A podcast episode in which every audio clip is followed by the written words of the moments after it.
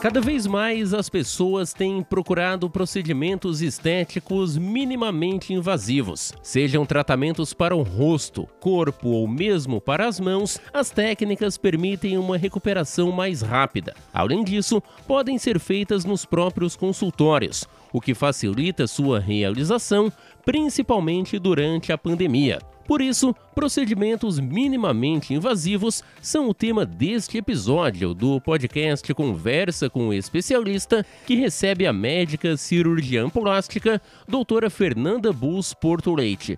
Doutora Fernanda, o que são e quais são os principais procedimentos minimamente invasivos?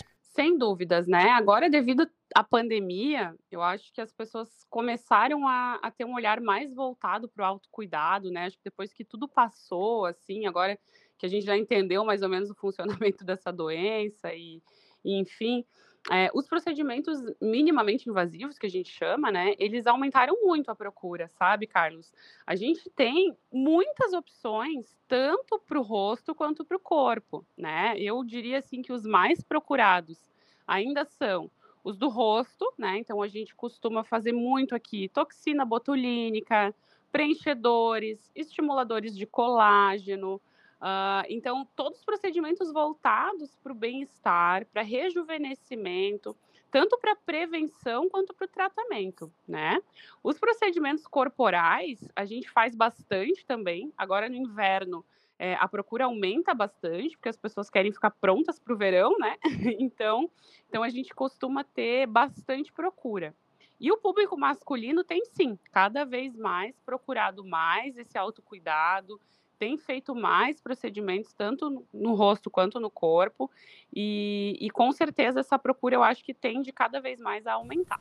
Em relação à procura por parte de pacientes mais jovens, é algo também que existe, que vem crescendo, doutora? Sem dúvidas, tá? Isso é uma tendência não só aqui na clínica, mas uma tendência mundial, né? A gente hoje tem muito acesso à informação e a gente sabe que a prevenção é o melhor remédio, né? Aquela essa frase de remeio batida, mas mas é com certeza isso, né? Então, assim, essa atuar antes do problema chegar, né? Prevenir, se antecipar aos problemas, é, isso tem feito um, uma atração maior para o público mais jovem, né? Porque infelizmente é, é inevitável, todos nós vamos envelhecer e os sinais desse envelhecimento eles vão aparecer, né? E aí cabe a cada um de nós saber como que a gente quer gerir esse processo de envelhecimento. Se a gente quer estar tá melhor, enfim, né? O que, que a gente quer fazer para que chega, chegando lá mais aos seus 50, 60, 70 anos, estar melhor ou pior, né? Então, com certeza absoluta, hoje o público jovem é um público bem frequente aqui na minha prática clínica.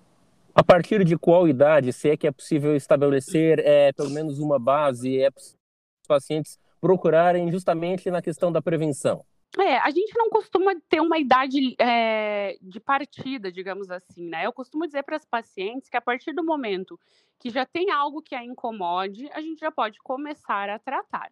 Mas, assim, uma, uma boa é, coisa é, por exemplo, observar os traços da família, né? Mães, avós, como que aquela, aquelas pessoas envelheceram, o que, que você pode fazer para ter uma tendência, talvez, desacelerar a sua tendência genética? Né? Muito antes dos 20 anos, é muito difícil que a gente precise de qualquer intervenção, né? principalmente no rosto. A não ser, claro, que a paciente tenha uma queixa muito específica, às vezes, uma coisa no nariz, às vezes um queixo um pouquinho pequeno, que a gente precisa dar um voluminho, quer aumentar o lábio. Aí são mais procedimentos para um embelezamento, né? Muito mais do que uma prevenção, talvez, de um envelhecimento. Mas tem pacientes, eu tenho pacientes que com 25 anos, por exemplo, já tem rugas bem importantes na, na testa, em volta dos olhos, que se a gente adiar muito o início, por exemplo, de uma toxina botulínica, essa paciente ali com seus 35, 30 e poucos anos, vai ter o rosto já muito marcado, né? Então é uma avaliação individual, depende muito, mas assim, acredito que por volta dos 20, 25 anos, todo mundo já mereça algum procedimento. Além do procedimento, tem também a questão que o paciente recebe toda a orientação, né, doutora, para é, manter aquele tratamento por mais tempo, para cuidar da sua pele, para evitar que tenha problemas como exposição é, excessiva ao sol, todos esses cuidados que são também necessários. Sem dúvidas, né? Isso é uma coisa que é, é muito importante, né? Principalmente acho que hoje, assim, como eu já disse antes, a gente tem um acesso à informação muito grande, que talvez na época dos nossos pais, avós, não se tinha tão difundida essa informação, né? Mas hoje a gente já sabe que exposição solar, tabagismo, é, né? Coisas assim que a gente. É, talvez uma prática muito intensa de atividade física, tudo isso piora o, a questão da qualidade da pele. Tu vai, vai ter uma conta a ser cobrada, né? Em algum momento da sua vida. Então, com certeza, gerenciar esses altos cuidados em casa, saber como que você pode fazer de uma melhor forma, também é muito interessante. Falamos bastante dos jovens, mas aqueles uhum. que já não são mais tão jovens, de repente, é, principalmente no caso das mulheres, cuidaram dos filhos, agora já estão cuidando dos netos, conseguiram agora também uma condição financeira que permite investir mais um pouco em si mesmas. É, é possível ainda, mesmo numa idade um pouco é, maior, também é, ter esses tratamentos? Sem dúvidas, né? Eu acho que isso é muito interessante, sabe? Eu frequentemente atendo pacientes assim, justamente com esse essa descrição que tu acabou de citar, né? Que agora conseguiram ter, então, um olhar mais voltado para si, conseguiram ter uma condição financeira melhor que permite isso, né? Então, isso, isso também tem uma gama imensa de possibilidades, né? Lógico que a gente precisa entender que quanto mais a gente vai envelhecendo, mais a gente vai precisar investir, a gente vai precisar muitas vezes associar tratamentos, né? Então, é um pouco mais difícil e mais dispendioso o tratamento. Mas não é impossível, e pelo contrário, eu acho que a gente consegue ter resultados fantásticos e melhorar muito, né? Tanto a, a a prevenção daqui para frente, quanto o que a gente já tem ali na, na pele daquela paciente. Seja entre os mais jovens ou os nem tão jovens, é, sei que é uma prática sua é, bastante é importante é orientar os pacientes dentro do que é possível, né? E não dentro do que eles viram em uma revista, em um filme, para que o tratamento deixe a pessoa com uma beleza natural e não algo irreal, né, doutora? Sem dúvidas, né? Tu sabe que é assim. É... Eu notei, na verdade, eu nunca tive muito essa coisa das pessoas trazerem ou coisas assim, pensando em ser diferente. Eu acho que por eu ser também muito clara e muito comunicativa ali nas redes sociais, né? Sempre privando pela naturalidade, para a gente apresentar a nossa melhor versão. Então, eu acabo atraindo um público que já tem essa pegada, né? Digamos assim. Então, aqui no meu consultório, é, olha, a imensa maioria das pacientes se identificam com esse meu jeito de ser, né? Então, a gente costuma ter uma conversa muito franca, muito honesta, do que, que é possível, de como que a gente vai ter que caminhar por esse processo, né? Eu costumo dizer para elas que eu sou a capitã do barco, né? E aí a gente vai é, navegar ali pelos mares, enfim, nem, nem sempre tão mares tão calmos, para que a gente chegue num destino e que a gente tenha o melhor resultado possível. Né? É importante ter alguém gerenciando esse processo. E, e, confiar, né? Confiar no profissional que você procura, entender o motivo de que está sendo feito aqueles tratamentos, o porquê que a gente está propondo, né? Às vezes o paciente tem uma visão muito simplória do que, que precisa ser feito.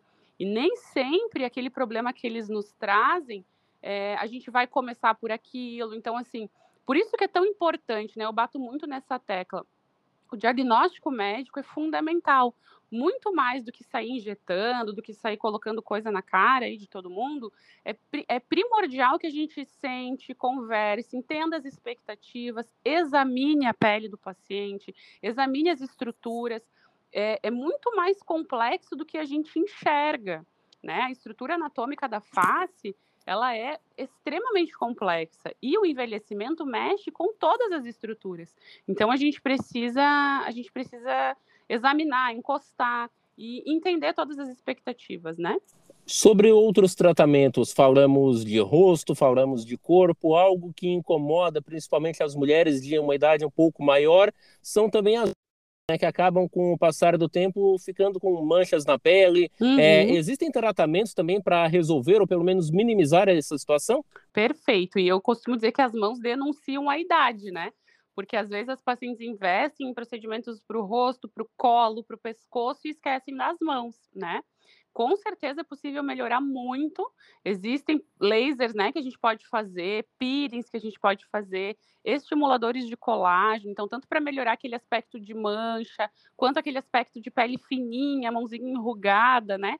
Então, com certeza, a gente consegue e melhora muito esse aspecto das mãos. É um tratamento que eu particularmente adoro fazer. É um tratamento muito confortável, a paciente praticamente não sente nenhum desconforto. Uh, e vale muito a pena, porque é isso que eu digo, às vezes acaba denunciando a idade, né? Sobre o conforto dos tratamentos, doutora Fernanda, é, nos procedimentos que são feitos é, na clínica, no próprio consultório, é, é, necessário algum tipo de anestesia ou analgesia, algo assim, para que a paciente fique mais confortável? Como funciona? Perfeito. Tu sabes que eu sou assim, eu tenho pavor de ver pessoas com dor, né? Eu não gosto de dor, eu faço tudo que for possível para evitar o desconforto do paciente. Né? Então, com certeza, a gente usa uma série de técnicas anestésicas, né? Então, desde pomadas, anestésicos injetáveis, os próprios produtos que a gente utiliza, na imensa maioria das vezes, vêm com anestésicos já na sua composição. Então, para mim, pensar no conforto do paciente é primordial. Lógico, né, que um pequenozinho desconforto, uma sensaçãozinha de picadinha, alguma coisa assim, mas tudo muito suportável. E, e, eu costumo ter uma tolerância muito, muito boa aqui dos meus pacientes. Então, é uma prioridade para mim nos termos de atendimento. Sobre os tratamentos não cirúrgicos, os minimamente invasivos que você citou, doutora, existe alguma contraindicação? Alguém que tem determinado problema de saúde que não pode fazer algum dos procedimentos? Olha, eu vou te confesso que são poucas, tá? As contraindicações. Na grande maioria das vezes, pacientes gestantes, né? A gente acaba não indicando, justamente por não terem estudos que comprovem a segurança tá? Pacientes que têm algum problema, é, que precisam usar algum anticoagulante, então, dependendo do tipo de procedimento, às vezes pode ter um risco maior de fazer hematomas grandes, então a gente às vezes acaba preferindo não fazer, ou se for fazer, fracionar bem o tratamento. Né? Pacientes que têm alguma doença autoimune, por exemplo, lúpus, artrite reumatoide descompensada, né? Então, se a paciente se tem uma uma doença em atividade, então não seria interessante a gente fazer nenhum procedimento injetável, mas também existem outras opções de tratamento não injetáveis que a gente pode fazer. Mas em geral as contraindicações são bem poucas, né? Então assim, dependendo do que o paciente tem, a gente às vezes analisa aquela aquela doença, aquela comorbidade e opta por um tratamento ou outro. Ah, e claro, né? Hipersensibilidade, então alergia, algum componente daquela fórmula do produto que a gente vai usar, né? Então as contraindicações acabam sendo bem restritas. Estamos em meio à pandemia da Covid-19. Quem já teve pode fazer quem já fez a vacina tem que esperar para fazer o procedimento? Como é que está em relação a isso? Ótimo, isso é uma ótima pergunta, tá? Então, assim, é, com relação a quem já teve o Covid, não tem problema nenhum, tá? Lógico, né, que no, ali esperar pelo menos 15 dias, 30 dias de uma recuperação, a gente pode seguir normalmente fazendo procedimentos, zero problema. E com relação à vacina, não só a vacina do Covid, né? Mas como agora a gente está falando muito da vacinação do Covid, o ideal é que se você vai fazer, está planejando fazer qualquer procedimento injetável, que você não faça nenhuma vacina, ou que você se programe para fazer o seu procedimento, nem tipo assim, 15 dias antes e 15 dias depois, né? Porque a gente pode ter uma reação imunológica cruzada, que a gente diz, e pode ter algum efeito colateral indesejado no seu procedimento. Então, não é nem tanto pela vacina em si, mas é por conta da reação imunológica que ela provoca no nosso organismo. Então, assim como procedimentos dentários, né? Limpeza de dente, extração de dente, é, qualquer coisa que você vá fazer no dentista, também não é interessante você fazer nenhum procedimento injetável na face 15 dias antes e 15 dias depois desse procedimento. Como funcionam esses tratamentos minimamente invasivos? A paciente agenda a consulta, é, no dia determinado ela vai e já faz? Existe algum procedimento que já faz no mesmo dia? Ou primeira, nesse primeiro contato tem a chamada anamnese para saber exatamente o que que deseja e o que que vai ser feito? Depende muito, né? Na, a, se a paciente já é minha paciente do consultório, né? Muitas vezes a paciente já agenda direto aqui com as meninas da clínica o que ela deseja fazer e a gente já pode marcar o procedimento e fazer no mesmo dia. As pacientes novas, eu sempre prefiro que elas passem primeiro por uma consulta médica para que a gente consiga entender, conversar, analisar as expectativas e para que eu indique o que eu acho que é mais apropriado para aquela paciente. Na imensa maioria das vezes, a gente acaba fazendo num outro momento, né? Até para eu poder ter o controle da agenda. Eu sou uma, uma médica, assim, muito pontual, né? Eu sei que às vezes não é muito corriqueira nos meus colegas, mas eu costumo ser muito pontual. Eu não gosto de atrasar. Então, acaba que, às vezes, se a gente precisa fazer algum procedimento, é, eu acabo atrasando a outra paciente. Então, eu acho isso muito deselegante. Então, na grande maioria das vezes, a gente agenda para uma, uma outra oportunidade para que a paciente venha com calma, que a gente aplique esse anestésico tópico, né, que eu te falei anteriormente, para que ela receba toda essa atenção que ela merece, para não ser nada corrido. Enfim, muitas vezes os procedimentos deixam alguns roxinhos, o paciente fica algumas, né, algumas vezes inchadinha. Então, é interessante que a gente planeje para o dia a dia daquela paciente para que ela não tenha nenhuma surpresa desagradável, né? Então, mesmo hoje usando máscaras e não tendo tantos eventos sociais, é interessante que a paciente se programe para fazer o procedimento. Sobre ainda essa situação, é, doutora, os procedimentos agora para o corpo. acredito que muitas pessoas, como você falou, procuram durante o inverno para estarem prontas já para o verão. É, uhum. O que, que dá para fazer em consultório? O que, que precisa é, ser feito em ambiente cirúrgico? E o que, que precisa, não apenas disso, mas também de uma questão mais de emagrecimento mesmo? É. Então, assim, na verdade, existem muitas coisas que a gente pode fazer aqui no consultório, mas eu costumo dizer para as pacientes que eu não faço sozinha nada, né? Eu não faço nenhum milagre. Não adianta a paciente vir aqui na minha clínica e depositar em mim todas as expectativas do seu emagrecimento ou do tratamento da sua celulite, da sua flacidez. A paciente ela precisa fazer a sua parte. Ela precisa ter uma alimentação legal, ela precisa fazer uma atividade física, dependendo daquilo que ela está buscando. Então, por exemplo, há muita procura para tratamento de celulite, né? O, a celulite, ela é uma doença multifatorial, ou seja, a gente tem muitas causas para o mesmo problema. Então, realmente, não adianta a paciente investir tempo, dinheiro, vindo aqui, fazer bioestimuladores de colágeno, fazer a máquina para estimulação do músculo, se essa paciente ela não tem uma alimentação legal, se ela não faz nenhuma atividade física, se ela consome muita bebida de álcool, se ela é tabagista. Então, com certeza absoluta, ela não vai ter o resultado que ela espera de um tratamento se ela não fizer uma mudança no seu estilo de vida, né? Então, pequenos depósitos de gordura localizada, flacidez de pele leve. Então, às vezes, aquela paciente que tem depois de uma gestação, ficou com uma flacidezinha no abdômen, né? Tem uma leve sobrinha de pele, ficou com um bigozinho um pouquinho triste, tem uma gordurinha aquela do ladinho do sutiã ali na axila que as pacientes se incomodam, uma gordurinha embaixo da papada, é, gordurinhas um pouquinho pequenininhas embaixo ali daquela bananinha do bumbum. Então, todas as gorduras pequenininhas, a gente pode fazer algumas coisas aqui no consultório para melhorar bastante é, esses depósitos de gordura. Assim como melhorar a flacidez com bioestimuladores de colágeno, melhorar a, a, celulite também com bioestimuladores de colágeno, com alguns protocolos de tratamento que a gente faz aqui.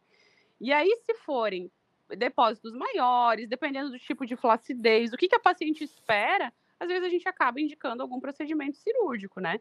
Mas aí eu preciso, né? Assim, parece chato, todo mundo Ai, toda vez que você responde isso, depende, mas é porque realmente depende. Eu preciso examinar, preciso analisar e eu preciso principalmente entender o que, que aquela paciente que me procura espera e o que, que ela está disposta a fazer para alcançar o resultado.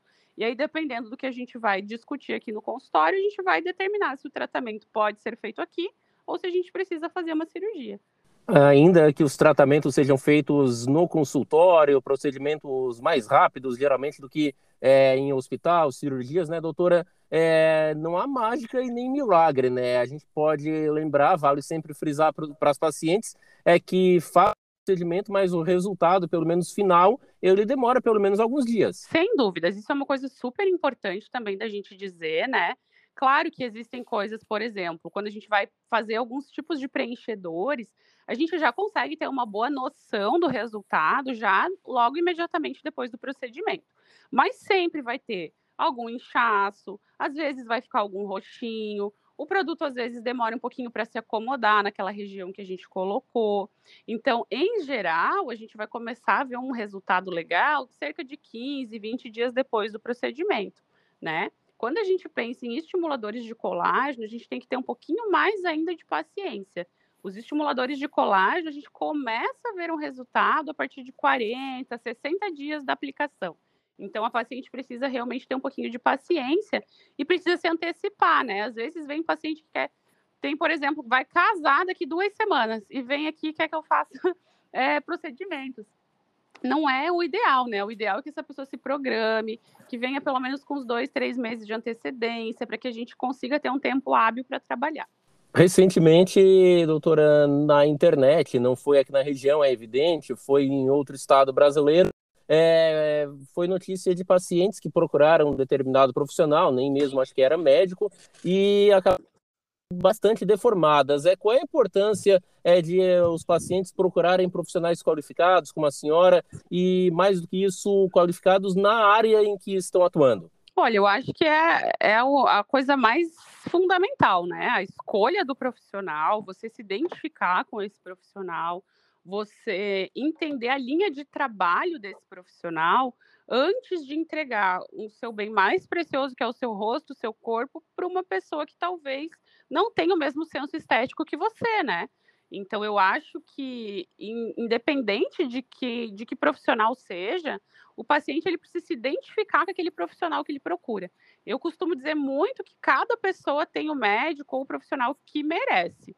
Porque hoje a gente consegue ter acesso a muita informação, né? A gente consegue saber o que, que aquele profissional está fazendo, onde ele estudou, onde ele se formou, até observar como é que é o rosto dessa pessoa, né?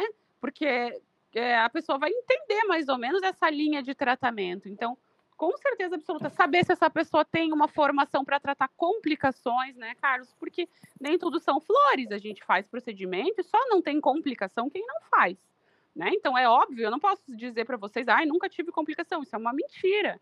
Né? Então, assim, a gente tem complicações, procedimentos complicam, infelizmente isso é uma coisa estatística, os pacientes têm alergia, os pacientes têm, é, enfim, incham às vezes mais do que deveriam, e o profissional precisa saber conduzir e abraçar esse paciente, estar solícito, né? Estar presente, estar disposto a ajudar aquele paciente, não só na hora da, da coisa boa, né?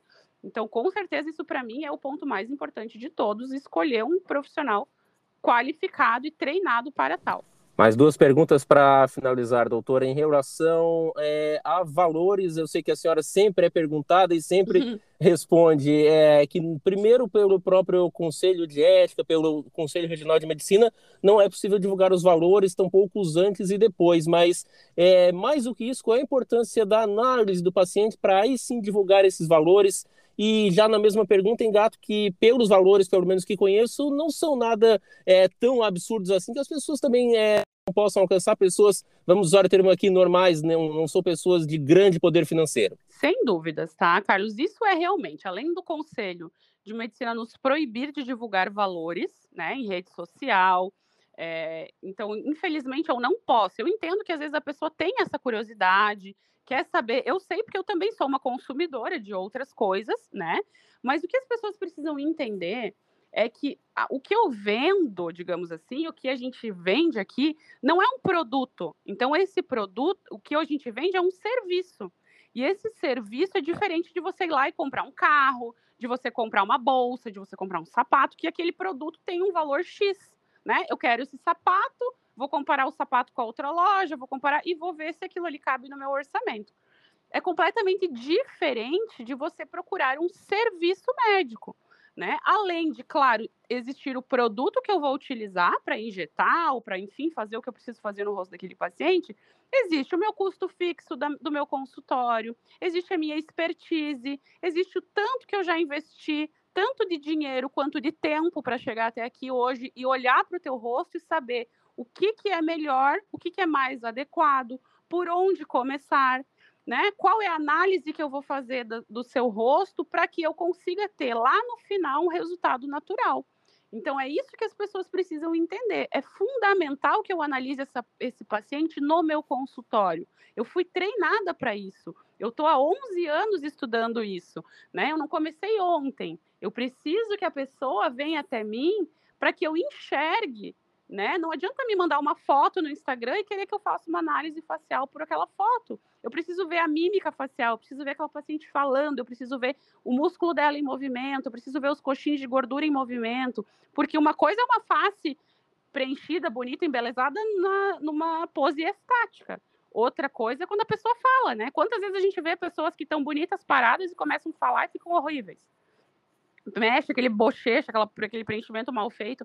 Então, isso é uma coisa que as pessoas precisam entender que não é minha, não é má vontade ou que eu não queira fazer passar um orçamento. Não, é porque realmente eu não sei.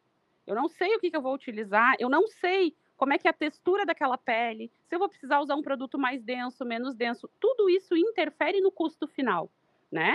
E como tu mesmo disse, com certeza absoluta hoje, ficou muito acessível para todo mundo fazer né? Então, é uma questão de planejamento financeiro.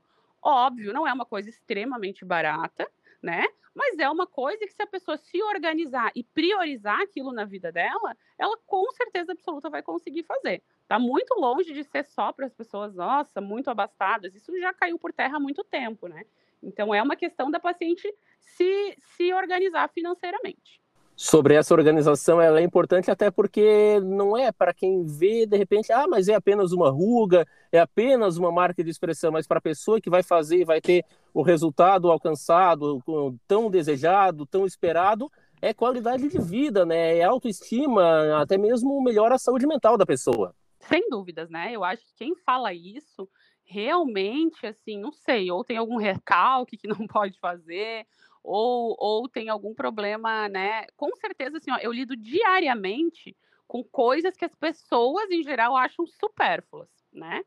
E eu realmente vejo aqui no meu consultório a transformação que eu sou capaz de oferecer na vida dessas pessoas né? Então, saúde não é só tratar uma doença. Saúde é você estar bem consigo mesma, é você ter autoestima, é você estar feliz, é você poder se proporcionar um tratamento em que você vai se sentir melhor, né? Então, com certeza absoluta, eu tenho, eu não tenho a menor dúvida de que isso faz muito bem e que, e que a pessoa só tem benefícios a fazer esses procedimentos. Como é que as pessoas encontram a senhora nas redes sociais, na clínica, onde fica? Quais são os contatos para que a gente possa é, tirar dúvidas e as pessoas terem acesso a mais informação qualificada, doutora? Ótimo. Bom, eu tenho meu Instagram, né? Arroba doutora Fernanda Bus. Vocês podem me encontrar por ali. Eu sou bem ativa nas redes, eu procuro estar sempre bem presente. Lógico que agora conciliando a função de médica, mãe, esposa, Fernanda Pessoa, então eu tenho tido um pouco menos de, de aparição, digamos assim, quanto eu gostaria, mas na medida do possível eu estou sempre ali procurando estar presente. Vocês também podem me achar no Instagram da Clínica Santé, né? Arroba Clínica Santé. E, e, o telefone de contato aqui da clínica é o 3045 2909. É, quem quiser agendar uma consulta, quem quiser me conhecer pessoalmente, será muito bem-vindo. As meninas são muito solícitas, né? E, e, é só entrar em contato ali também nas redes sociais, encontram os nossos WhatsApps, e é muito fácil hoje de nos achar. Se você pretende realizar um desses procedimentos, procure um profissional qualificado e especializado. Aproveite, inscreva-se em nosso podcast e fique por dentro dos assuntos ligados à saúde, prevenção e tratamentos. Um abraço e até o próximo episódio.